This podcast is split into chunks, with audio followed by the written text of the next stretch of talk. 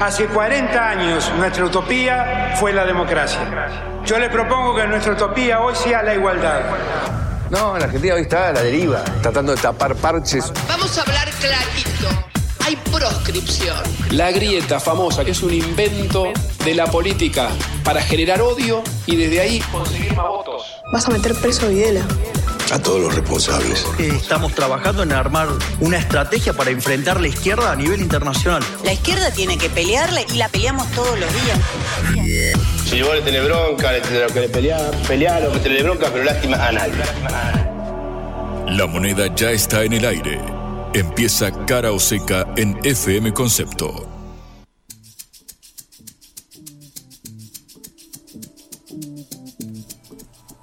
Hola, ¿qué tal? En este martes 12 de septiembre, en la hora de regreso, los saludamos desde Cara Oseca, esta producción de la Agencia Internacional de Noticias Sputnik. Eh, estamos acá con ustedes, Patricia Lee y Juan Lehmann. Hola, Juan, ¿cómo estás? Muy buenas tardes, Patri, contento de verte como cada jornada. Muchas gracias. Me imagino que estarás con un ojo en la televisión porque en este momento empieza Argentina-Bolivia en La Paz. Efectivamente, Patrick, nos metemos en la segunda fecha de las eliminatorias.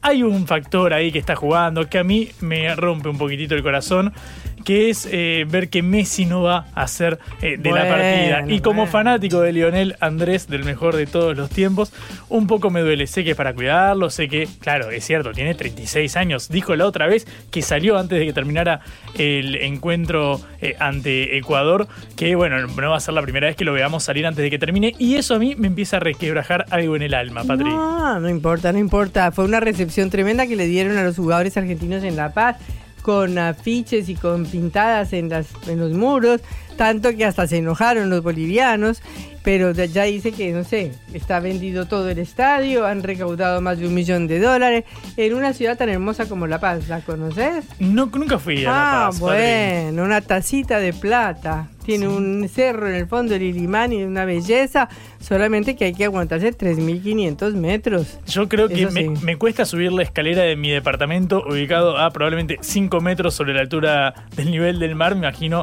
que a estas alturas en Bolivia se me dificultaría un poco. Eh, yo te lo digo, yo que soy bogotana y vengo de 2.400 metros, te digo que 3.500 ya, ya se siente. 2.400 también. Yo pido los tubos de oxígeno que usan los jugadores, pero no para correr, sino simplemente para ir de la cama al diría Charlie García. Bueno, eh, hoy tendremos que hablar, por un lado, de las medidas que anunció ayer Massa, que anunciamos al final de nuestro programa, como fue la eliminación del impuesto a las ganancias para trabajadores que ganen hasta 1.770.000 pesos, de 2.500 dólares más o menos al cambio blue. Y tendremos que charlar un poquito qué significa eso para todos los trabajadores. Hay unos dichos que tuvieron repercusión durante todo el fin de semana y continúan teniéndola ahora. Diana Mondino, con quien hemos hablado, candidata a diputada de La Libertad Avanza, una de las referentes además eh, eh, del armado económico del de, eh, candidato presidencial Javier Milei, se refirió a la cuestión de las Malvinas y dio declaraciones tendientes hacia escuchar la voluntad de quienes residen en las Malvinas, de los Kelpers, eh, con el argumento que ya hemos tratado eh, extensamente de que, bueno, no rige el principio de autodeterminación por distintos argumentos. Bueno, vamos a meternos en toda la polémica que suscitó incluso la candidata a vicepresidenta de Javier Milei, Victoria Villarruel, de quien hemos hablado en extensión la semana pasada a partir de eh, la reapertura que hizo sobre la discusión sobre la dictadura militar y la organizaciones armadas durante la década del 70, bueno, Villarreal salió a desligarse un poco de los dichos de Mondino como si no fueran representativos de toda la libertad. Claro, porque ella es hija de uno de los combatientes de Malvinas, o sea que tiene para qué quejarse. Y además, eh, Mondino que suena como potencial canciller,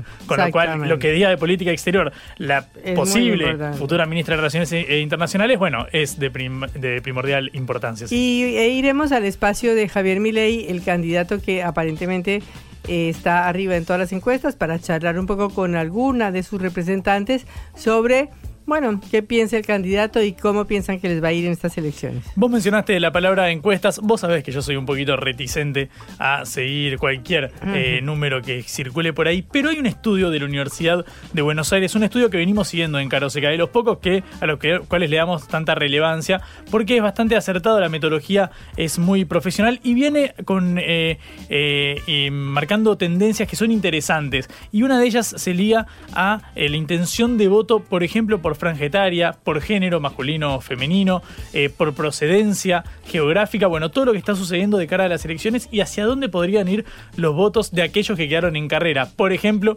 Horacio Rodríguez Larreta, que perdió la interna con Burrich, bueno, ¿qué puede pasar con sus votantes? Lo desglosa muy eh, bien eh, la Universidad de Buenos Aires. En un ratito repasamos sus conclusiones. Bien, empezamos nuestro programa.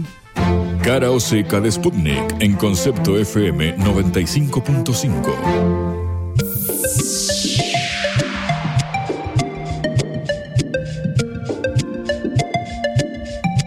El anuncio del ministro Sergio Massa de ampliar el mínimo por el cual los trabajadores pagarán impuesto a las ganancias y poniéndole un eh, mínimo de 1.770.000 pesos desde octubre es un hecho que fue la noticia del día de ayer. Es parte de un proyecto de ley que crea un régimen simplificado dentro del impuesto a las ganancias denominado mayores ingresos y que entrará en vigencia en enero de 2024 si se aprueba la ley. La idea es fijar un nuevo mínimo no imponible de 15 salarios mínimos que se ajustará entre enero y julio de cada año. Eh, por supuesto que la medida ha sido eh, bien saludada porque como se ha dicho muchas veces los salarios no son ganancias. Y si una persona, eh, el equivalente a 1.775, 1.775.000 pesos son más o menos 2.500 dólares a precio blue, es un precio que puede ser eh, un salario de un profesional que de cualquier manera está trabajando y tiene eh, todo el derecho de, cobrar su salario no como una ganancia, no como el ingreso de un gerente, de un gran director de una empresa. Pero sin embargo, el problema de esta medida es que es una medida absolutamente limitada para una franja privilegiada de trabajadores, que son los de los gremios en primer lugar, gremios sindicalizados con gran poder de movilización como los camioneros, los aceiteros y otros que pueden llegar a tener salarios que sean superiores a los 700 mil y pico pesos que eran hasta ahora el límite eh, mínimo para cobrar, para, para deducir del salario de los trabajadores las ganancias. De manera que es, lo está bien que los trabajadores de las aceiteras, que los camioneros, que los trabajadores eh, de distintos lugares no, no sean descontados de su sueldo, pero el problema es cuáles son los salarios de la Argentina porque nos están diciendo que le van a mejorar el salario a una franja pequeñísima, la más privilegiada de los trabajadores, y no dicen nada de los salarios de la mayoría que están muy por debajo de esos niveles. Es decir, ¿qué pasa con los monotributistas, los que trabajan por cuenta propia, las eh, empleadas domésticas, cuáles cuáles serían los beneficios para ellos que tienen salarios que realmente son a veces indignantes. Salarios de 150 mil pesos, salarios de 200 mil, 250 mil pesos, es decir, estamos hablando de salarios de 200 y 300 dólares. Por eso, la medida, si bien a algunos sectores les cayó bien, a otros sectores les cayó mal incluyendo incluso hasta los gobernadores que se quejan porque el, impuesto a las ganancias es coparticipable, es decir, una parte del impuesto de las ganancias va a las provincias, o sea, van a perder una platita de la que recibían. Pero Argentina vive un genocidio salarial, tiene un gravísimo problema. 40% de los trabajadores están en negro. El salario promedio es de alrededor de 220 mil pesos. Y hay que ver cuánto se gana en una provincia lejana de la capital federal y de la provincia de Buenos Aires. Eh, de manera que el alivio de que se va a producir es un alivio que no llega a los trabajadores más pobres.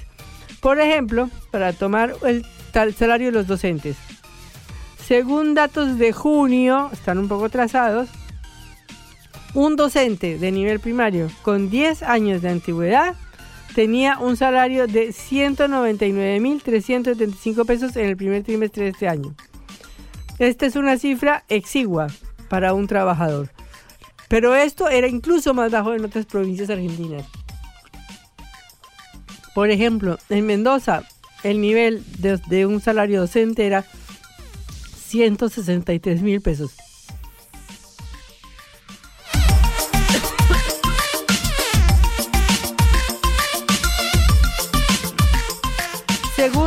El sitio llamado Chequeado, que hace relevamientos de datos, el menor salario mínimo de toda la región de, América del Sur, medido en dólares, era el de Venezuela, pero eh, el salario mínimo de Argentina estaba muy por debajo del salario de los demás países latinoamericanos. Era el más bajo de la región, que era de 203 dólares. O sea, si uno considera, esto era una cifra que se daba en abril, considerando un salario a un sueldo, a un dólar de 395 pesos, esto equivalía a 200 dólares, es decir, el salario más bajo de la región. Si hablamos de salario promedio, promedio, en último lugar de toda la región se ubica el argentino, que es de alrededor de 600 dólares, cuando en Chile es del doble, en Panamá es del doble.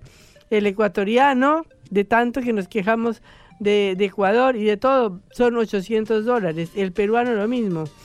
Y sin embargo, en Argentina tenemos un salario promedio que nos llega a los 600 dólares. Ya hablando muchísimo, muchísimo, porque estos son cifras de hace dos o tres meses en las cuales el dólar estaba muchísimo más bajo. Hoy salió un estudio en uno de los diarios eh, nacionales en el que dice que el 57% de las familias argentinas viven con menos de 200 dólares. 57% de las familias argentinas. Es decir, casi 60% vive con menos de 200 dólares mensuales. Es decir, 150 mil pesos mensuales. Y según este estudio de la consultora Focus Market, en los últimos 10 años los ingresos reales en dólares, en dólares, cayeron 81%.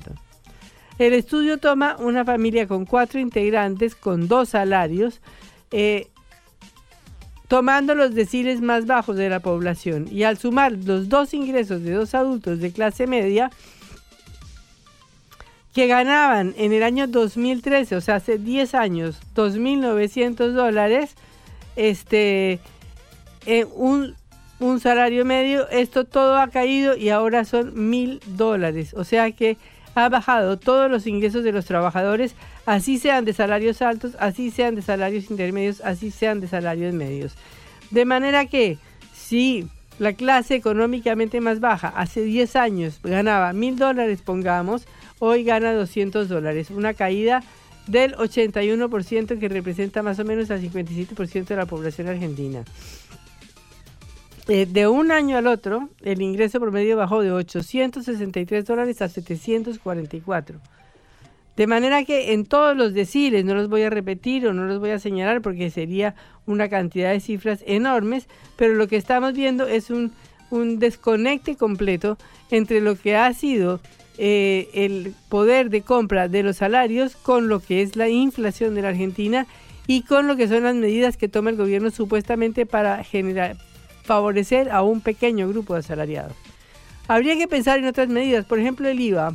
¿Por qué todos, eh, todos tenemos que pagar un IVA de un 21% que es el impuesto más injusto que existe? Porque es un impuesto, impuesto igualitario para todos y que pesa muchísimo más sobre las personas que gastan más parte de su sueldo en la canasta familiar y en alimentos.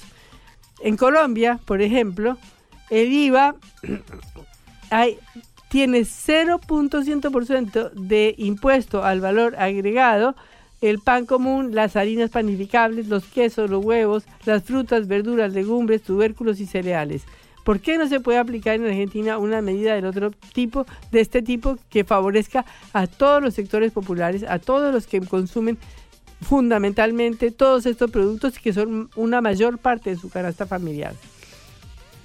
Y por último, hay que pensar qué pasa con las jubilaciones de privilegio, qué pasa con lo que ganan jueces, ministros, expresidentes, jubilaciones enormes en pesos y en dólares también, y que no benefician sino a un puñado de funcionarios, de, funcionarios judiciales, de funcionarios políticos y no a la cantidad de jubilados que tienen una jubilación que está por arriba un poco de los 100 mil pesos argentinos, es decir, de los 100, 150 dólares, 140 dólares, 130 dólares. En medio de una economía que se espera que caiga este año, en medio de una economía que el año que viene crecerá tal vez un poquito, los problemas que debería estar discutiendo esta campaña electoral son precisamente cómo mejorar el salario de todos los trabajadores argentinos. Blanco o negro, sí o no. A favor o en contra. Sputnik para la pelota para reflexionar.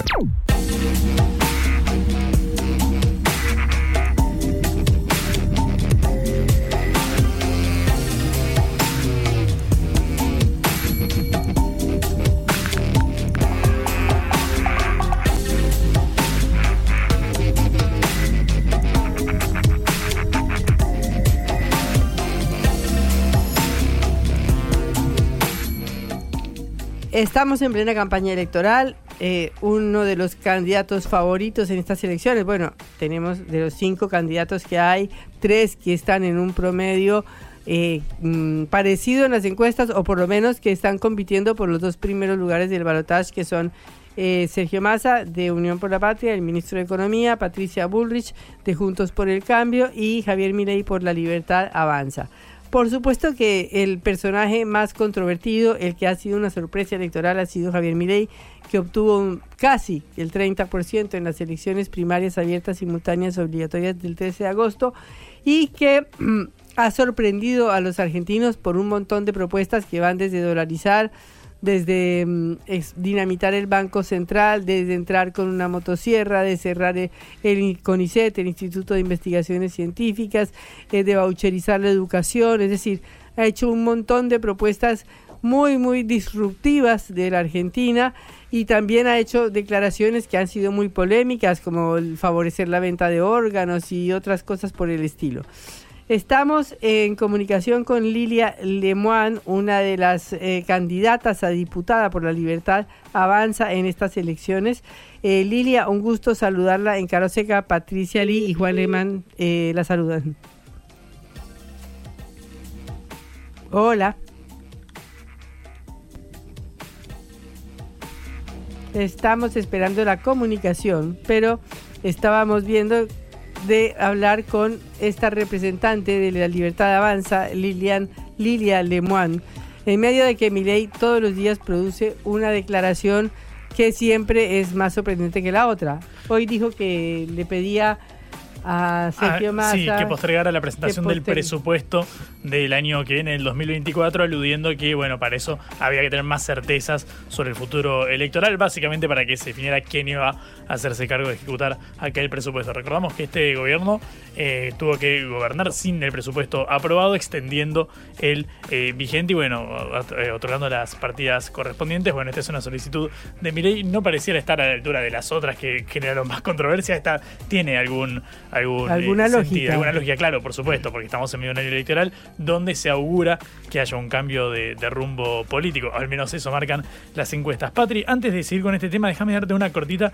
que acabo de leer y me pareció muy interesante del ámbito eh, internacional. Está empezando en Washington, en Estados Unidos, un juicio para determinar si Google eh, abusó de su posición monopólica en las búsquedas online.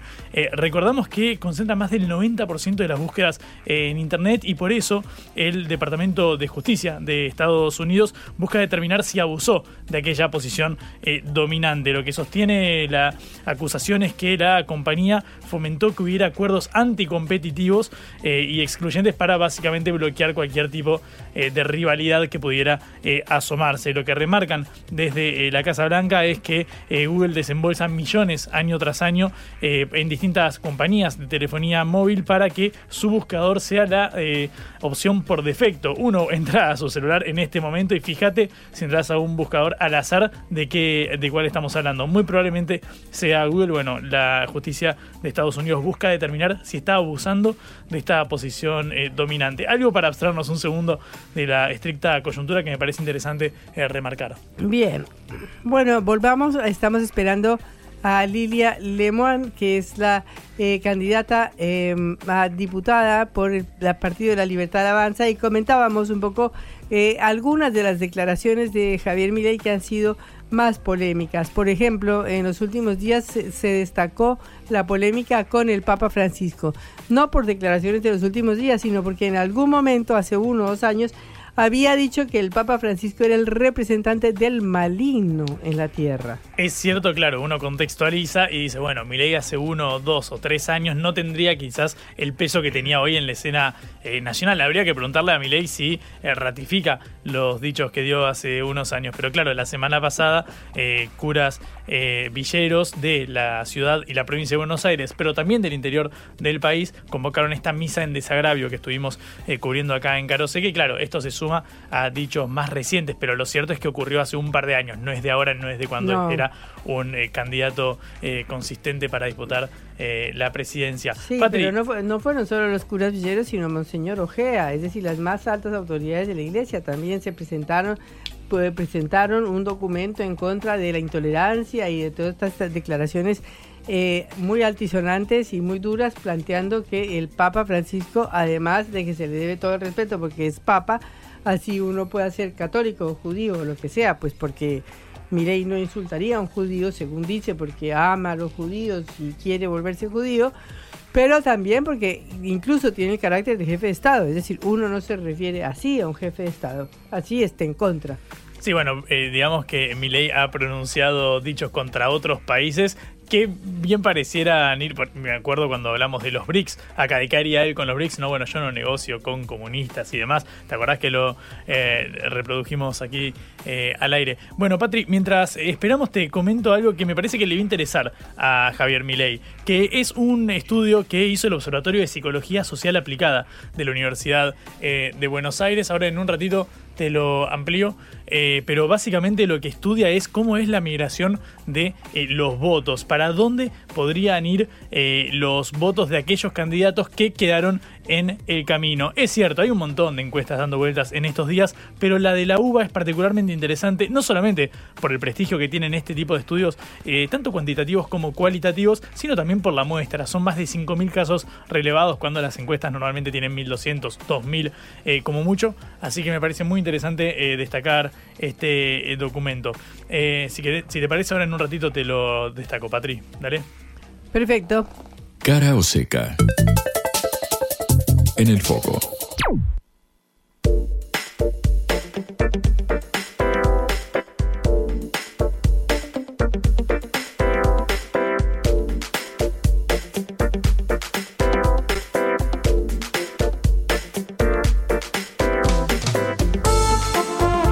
Estamos eh, reconectando la comunicación con eh, Lilia Lemoine para hablar sobre la campaña electoral de Javier Milei, pero eh, eh, anunciamos un tema para nosotros estratégico de Estado importantísimo que es el tema de las Malvinas.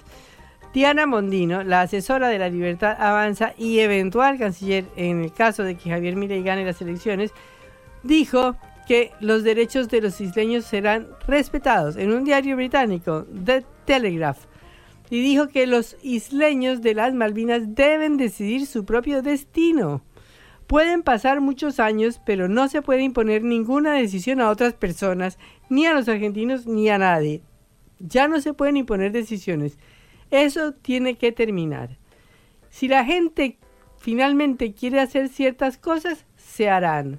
Ahora estamos en el peor de los mundos porque ni Gran Bretaña ni Argentina pueden hacer un uso razonable de los recursos que hay allí abajo.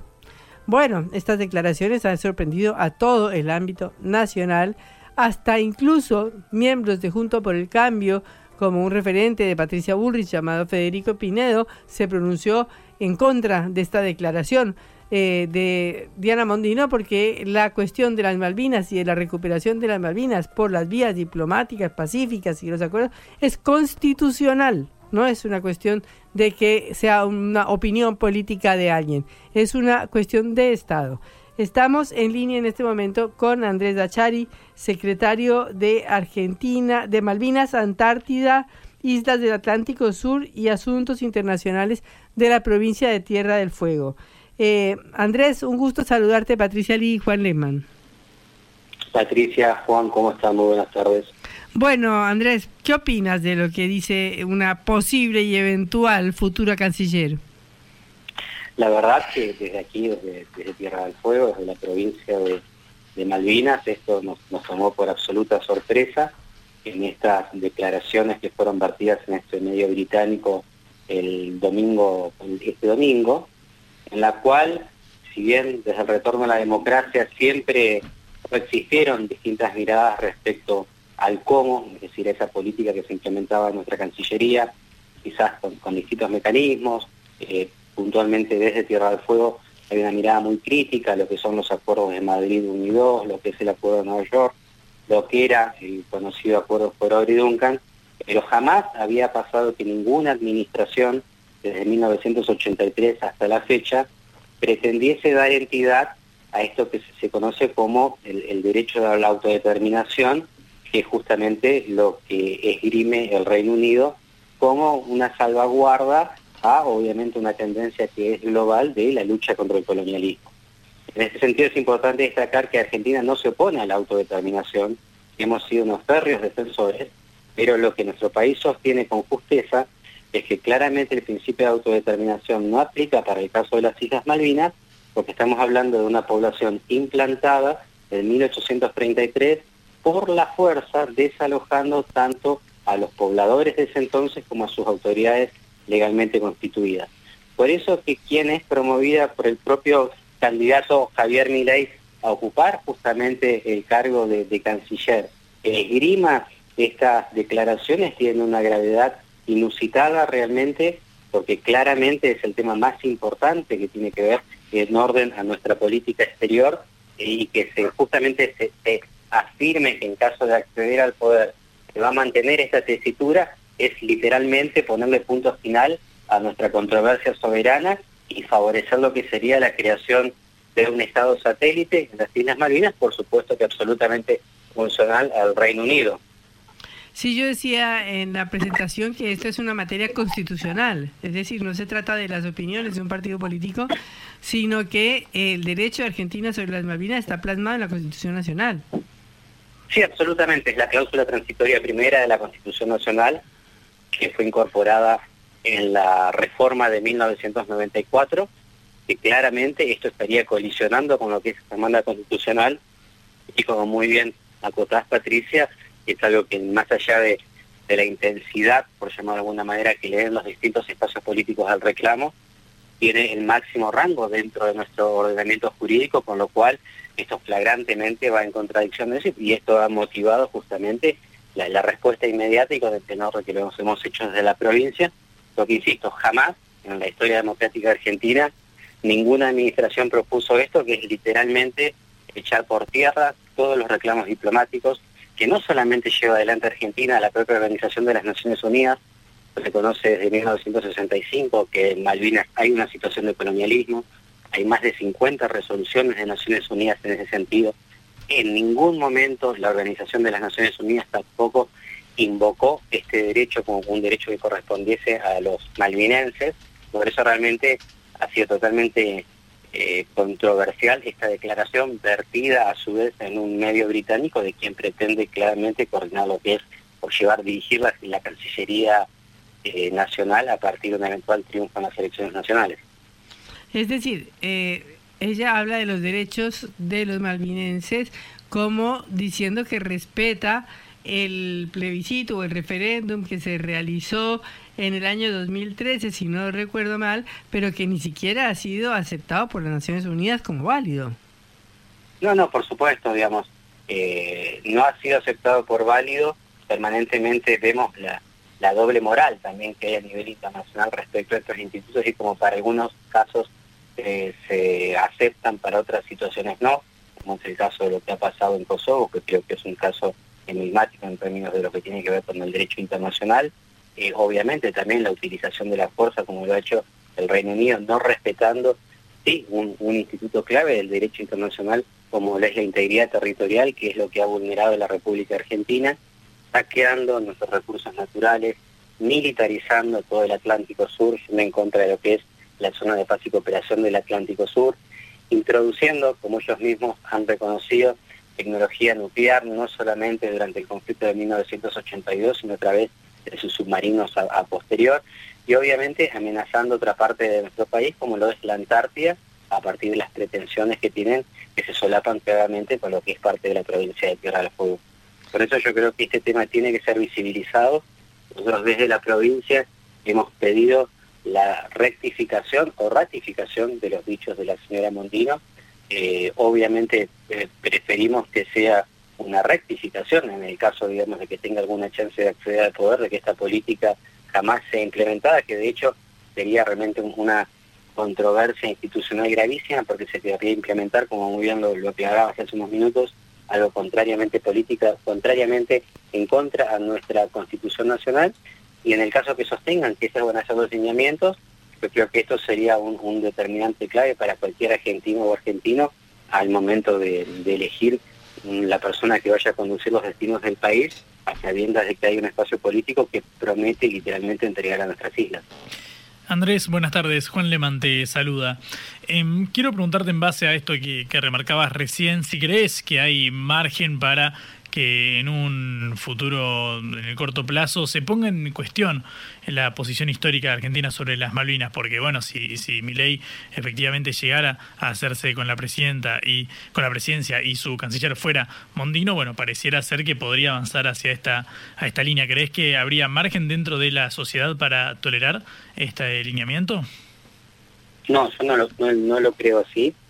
De hecho, en lo que se, se dio a conocer como los 40 años de Malvinas eh, el año pasado, creo que quedó absolutamente de manifiesto a lo largo y a lo ancho del país el compromiso que hay, especialmente por parte de, asociaciones de veteranos de guerras, que en los momentos más duros de desmalvinización que atravesaba nuestro país fueron quienes han sostenido el reclamo. Por supuesto que hay personas que permanentemente lo han trabajado desde el anonimato, desde organizaciones políticas y demás. Yo creo que realmente es imposible pensar una política eh, orientada con esta lógica de, pretender ponerle fin a lo que es el reclamo soberano que en el cual Argentina cuenta con todos los elementos jurídicos e históricos que avalan justamente nuestra reclamación, que es acompañada por el sistema de Naciones Unidas a partir de la resolución 2065, pero también es cierto que estamos en tiempos de imposibles, es decir, las cosas que, se han escuchado en esta campaña realmente yo creo que tan solo cinco años atrás o, en otra en, una contienda presidencial previa hubiesen sido tópicos absolutamente impensados de que llegue justamente a una órbita de, discusión y que si uno analiza todos estos temas que han estado eh, en, discusión, si se quiere, o en debate, en las últimas semanas todos tienen un común denominador que no tiene que ver con la intervención no del Estado, sino con la cesión de soberanía. Cuando vos hablas de dolarizar, estás perdiendo la capacidad de gestión sobre tu propia moneda. Cuando vos hablas de cerrar justamente los organismos que se encargan de la ciencia y la tecnología en el país, estás lesionando un elemento fundamental para el crecimiento y para el desarrollo y algo que es un elemento de poder en el mundo. La ciencia y la tecnología es uno de, los vectores que componen el poder de los estados hoy en el siglo XXI. Y cuando hablamos de este caso de Malvinas, directamente hablamos de la sesión territorial de lo que es hoy más de 1.600.000 kilómetros que hay en controversia. Por eso realmente yo creo que en este sentido, y si esto se quisiese implementar, sería quizás el, tópico de mayor peso y de que realmente pondría, primero, en una situación institucional extremadamente grave, porque sería un ejecutivo yendo directamente contra la Constitución Nacional. Y luego, obviamente, la reacción de todas las organizaciones que históricamente han militado. Cuando hablo de organizaciones, hablo tanto organizaciones que componen a distintas personas como municipios o provincias, como es el caso de Tierra del Fuego, que históricamente han llevado la bandera bien en alto del reclamo. Bueno, sí, es decir, toda la población, incluyendo, como decía yo antes, hasta Juntos por el Cambio, es decir, hasta la oposición al gobierno nacional, no es una cuestión de peronismo o no peronismo, es una cuestión de Estado.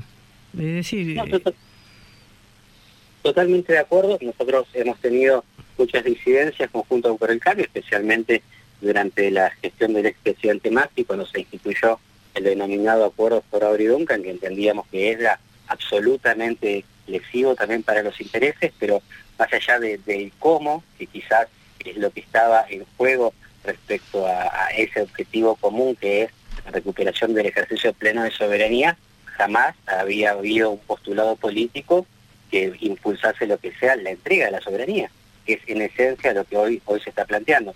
No se plantea en estos términos, pero lo que se propone es, entre comillas, regalar el reconocimiento de un derecho absolutamente inexistente de la población para que a partir de ahí pueda eh, desarrollar todos los elementos para un propio autogobierno.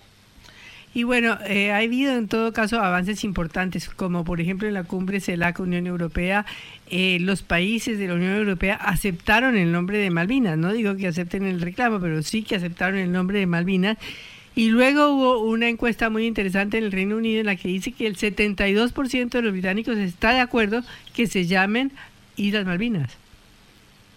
Sí, exacto. Vivimos en un momento en el cual el contexto internacional está brindando muchas oportunidades, verdaderamente yo creo que quizás el acuerdo entre eh, la CELAC y la Unión Europea y el usar esa denominación para referirse a Malvinas y también dos artículos específicos que son de cierta manera un, claro guiño, un claro gesto de apoyo hacia Argentina. primero es el que habla sobre el hecho de que celebrar eh, que justamente la región de la CELAC sea una zona de paz y que esto claramente es una crítica hacia el Reino Unido que se encuentra violando este espacio a través de la introducción de material militar permanentemente y por otra parte en un punto en el cual se citan los distintos principios y propósitos de la Carta de Naciones Unidas, empezando por la integridad territorial, que sabemos que es el elemento de más fuerza, justamente que es lo que nuestro país esgrime al, al, momento de plantear la cuestión de las Islas Malvinas, justamente por la afectación a la soberanía territorial de nuestro país desde 1833, Recordemos también que parte de esta situación se da por la salida del Reino Unido de la Unión Europea, lo que se conoció como el Brexit, quizás todavía estar pagando esas consecuencias políticas de haber decidido abandonar intempestivamente el bloque, el proceso de reunificación que se está llevando adelante en Irlanda, el proceso de secesión,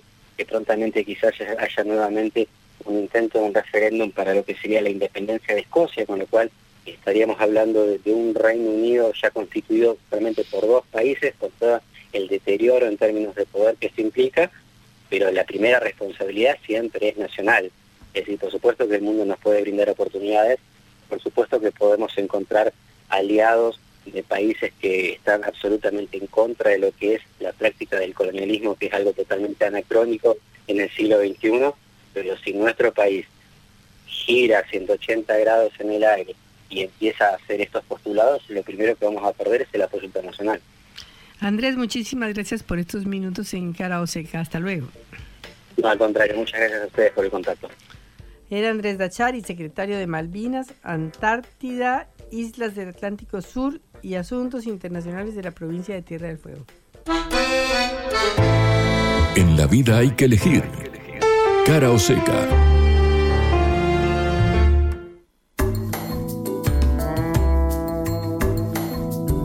Bueno, ¿cómo vienen las tendencias de cara a las elecciones? Yo no te puedo decir la realidad, Patri, pero sí te puedo contar lo que se percibe como si lo fuera. Porque hay un estudio muy interesante de la Universidad eh, de Buenos Aires, un eh, trabajo del estudio del Observatorio de Psicología Social Aplicada, que está observando cómo vienen las justamente las tendencias de intención de voto. No es una encuesta más, es una de las que mayor, con mayor certeza ha medido la evolución de cada candidato y además que tiene un muestreo más representativo, está muy bien llevada a cabo, por eso la traigo a, colación.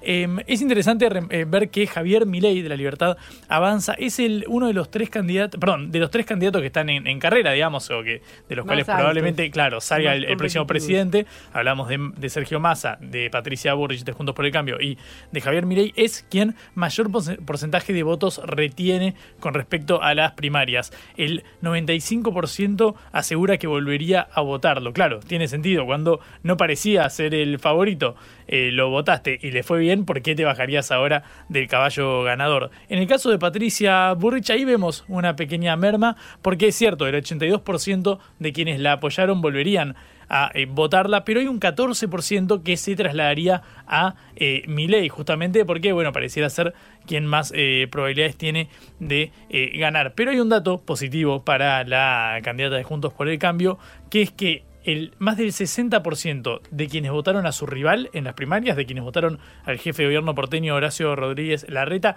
sí se volcaría por Burrich. Recordamos que hubo mucha especulación en torno a, bueno, qué puede suceder finalmente con eh, Horacio Rodríguez Larreta y su intención de, de voto. Según este estudio de la Universidad de Buenos Aires, Burrich lograría retener gran parte de estos votos. Ahora, hay un 10%, según la Universidad de Buenos Aires, de votos de la reta que podría ir a Sergio Massa, por ejemplo. Es decir, de Juntos por el Cambio que pasaría al eh, oficialismo. En el caso de Massa también hay una tasa de retención de votos muy elevada, por encima del 90%, eh, que sumaría también a más del 80% de quienes se inclinaron por su rival, su propio rival en las, en las internas, que fue el dirigente social Juan Grabois. Y lo que suceda con el voto de Juan Schiaretti es muy, eh, puede ser bastante bastante determinante, quizás, no sé si para ver quién sale primero, pero sí quién entra al balotaje. Recordamos Juan Schiaretti, que mantuvo diálogos con Horacio Rodríguez Larreta de Juntos por el Cambio, pero al fin y al cabo expresa un peronismo del interior, el famoso cordobesismo, dado que es bueno el gobernador saliente de la provincia eh, de Córdoba. El que mayor porcentaje de los votos se lleva en caso de que migraran de Schiaretti es justamente Sergio Massa, es la opción del peronismo que más chances eh, tiene en el escenario eh, nacional. Pero lo más interesante no me pareció estos números, sí la estratificación del voto por edad y por género. Es muy interesante ver que eh, entre la franja de 18 a 29 años, casi el 48% de las personas votó por Javier Milei. Y te lo contrasto con eh, la de, de 60 para arriba, de 60 años para arriba, apenas el 11% votó eh, por Milei. Mirá el contraste casi cinco veces más entre la franja de los más jóvenes con el de los más eh, grandes. Claro, en la franja de 60 años para arriba está muy eh, cristalizada la polarización que vimos hace un tiempo entre Juntos por el Cambio y el peronismo. Casi un virtual empate técnico con 39 puntos de Patricia Burrich y Sergio Massa. Pero el dato más contundente de todos me parece que es el de la segmentación por género. en los hombres el 43% vota a Milei, en las mujeres apenas el 23%, casi la mitad del eh, valor eh, que, de, hombres que votan a Milei se verifica en las mujeres. Y es muy interesante esto, no tan interesante, atención, porque hay un dato más que también me parece destacar, con los escenarios de balotaje.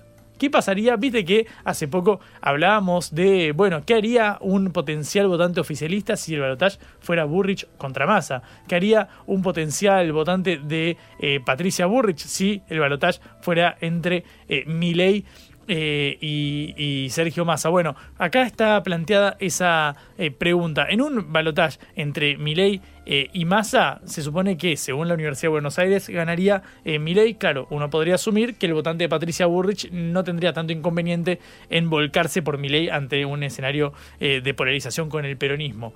En el caso de que el balotaje fuera Milei o Patricia Burrich, la brecha es mucho menor.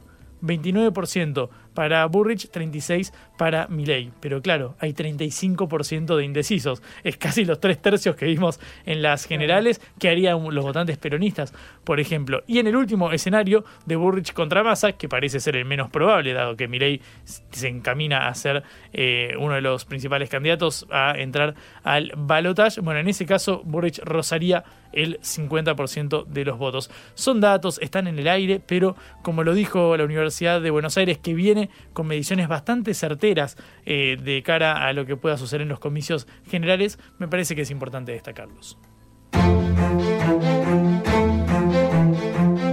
Cara o seca.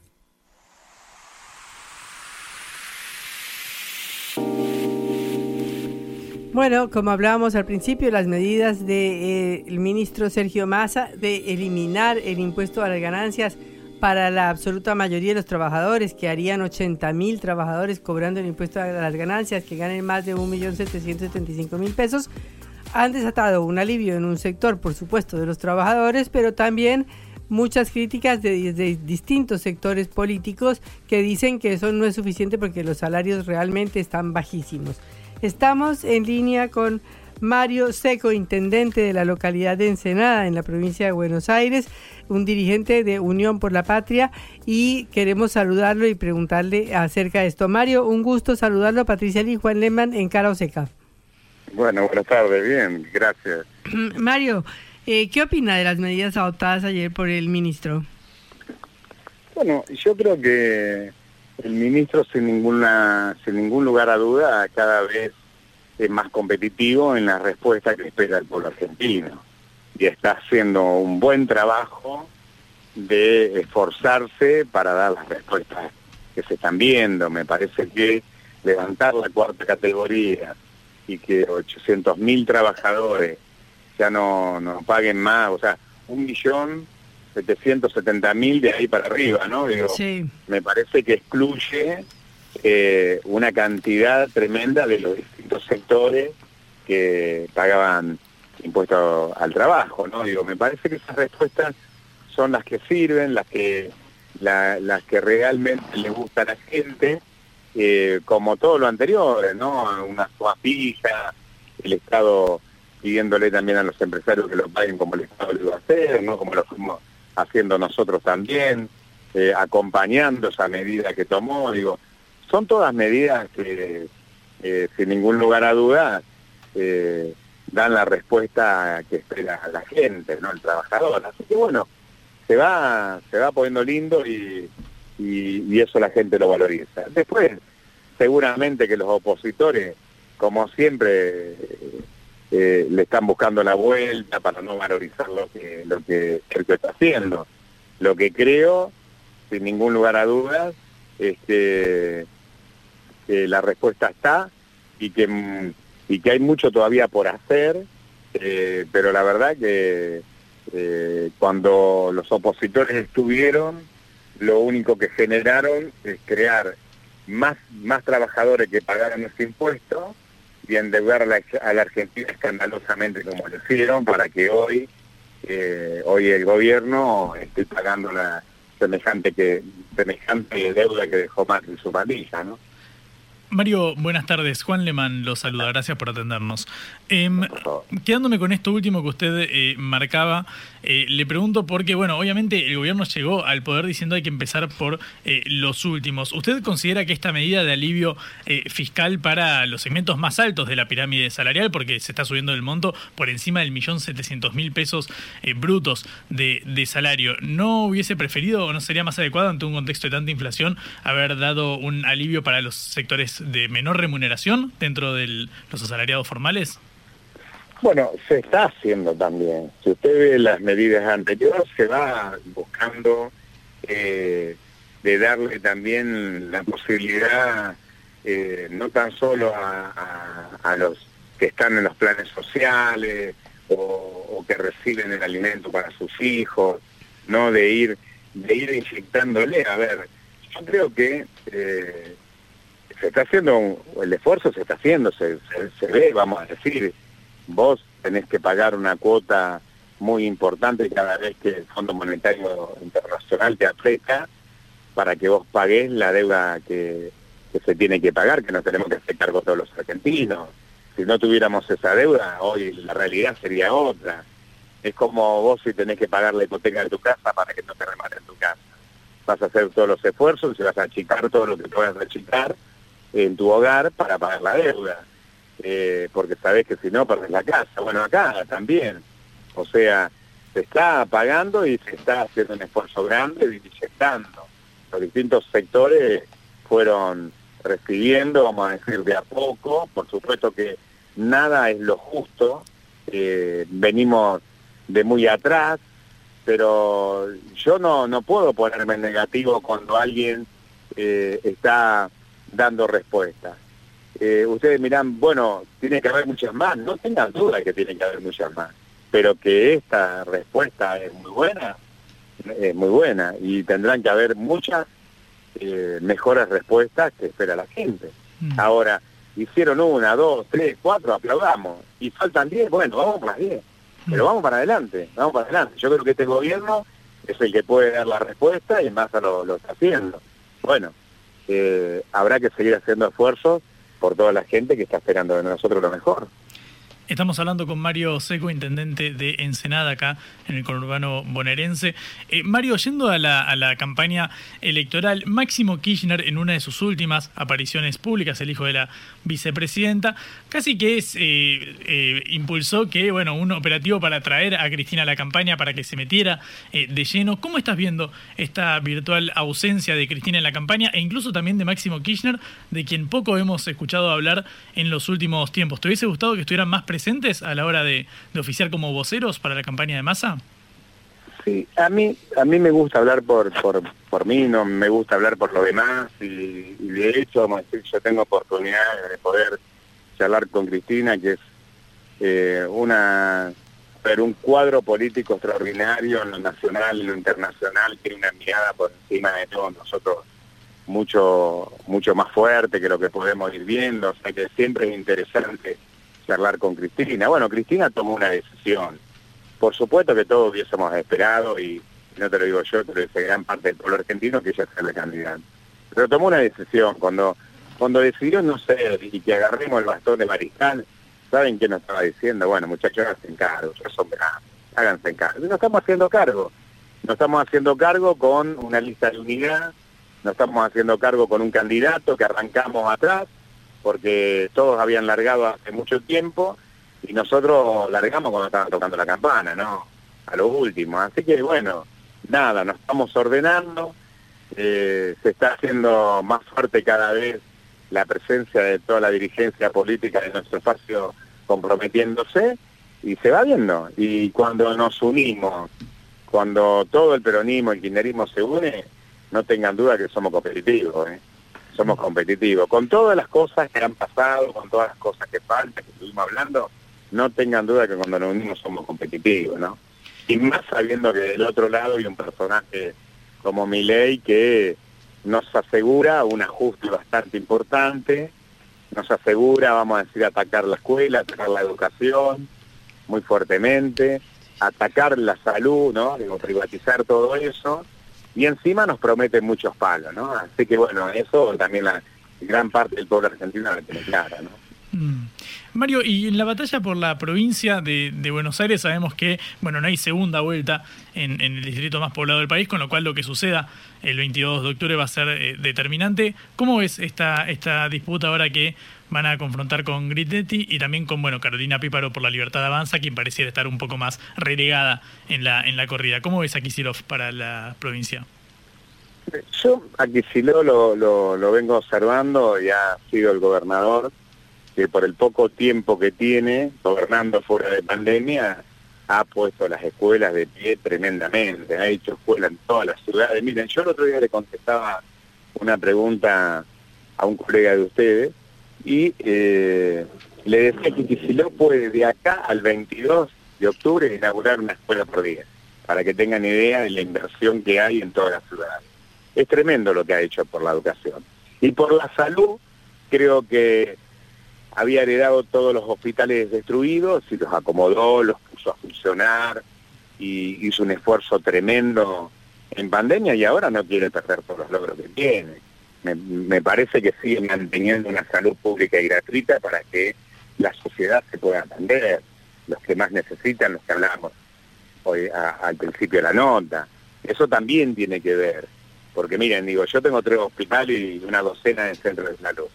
No saben lo que invierto y cuando llegan los camiones de medicamento para la gente que no tiene obra social, no tienen ni idea la, la que estoy poniendo, digo, porque la necesidad es grande. Pero yo veo un gobernador que ha invertido mucho en salud también, ¿no? Ha, hecho ha hecho cosas muy importantes el gobernador para, para tener un caudal de votos, para ser reconocido en la provincia de Buenos Aires. Un tipo sano, ¿eh? que te lo dice todo el mundo. ¿eh?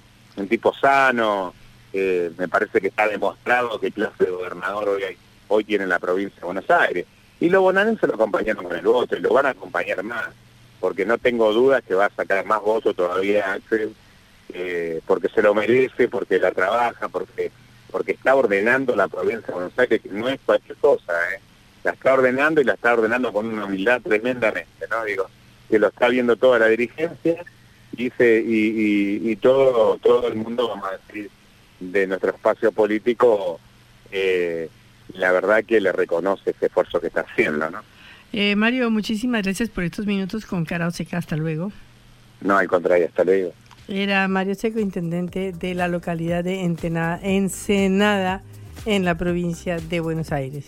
Cara o seca. Te contamos lo que otros callan.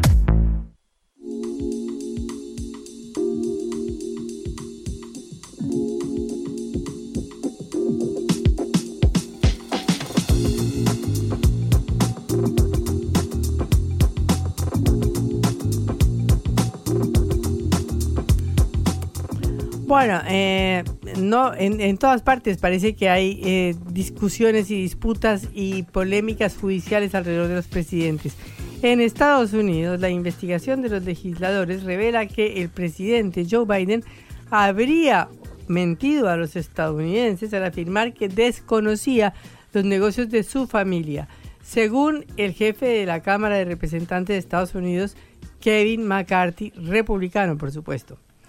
Estoy ordenando a nuestros comités de la Cámara de Representantes que abran una investigación formal de juicio político contra el presidente Biden.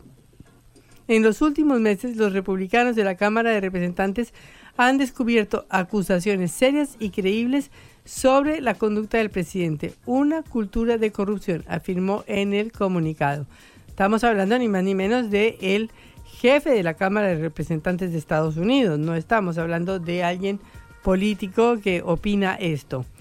Dice, eh, según lo que dice McCartney, que los extractos bancarios mostrarían casi 20 millones de dólares pagados a la familia Biden a través de empresas ficticias y que tienen datos de más de 150 transacciones de la familia con socios comerciales que han sido marcadas como sospechosas dice que los estadounidenses merecen tener la seguridad de que los cargos públicos no están en venta y que el presidente tiene que dar respuestas a todos los ciudadanos de los Estados Unidos. Padri, para cerrar me compartir eh,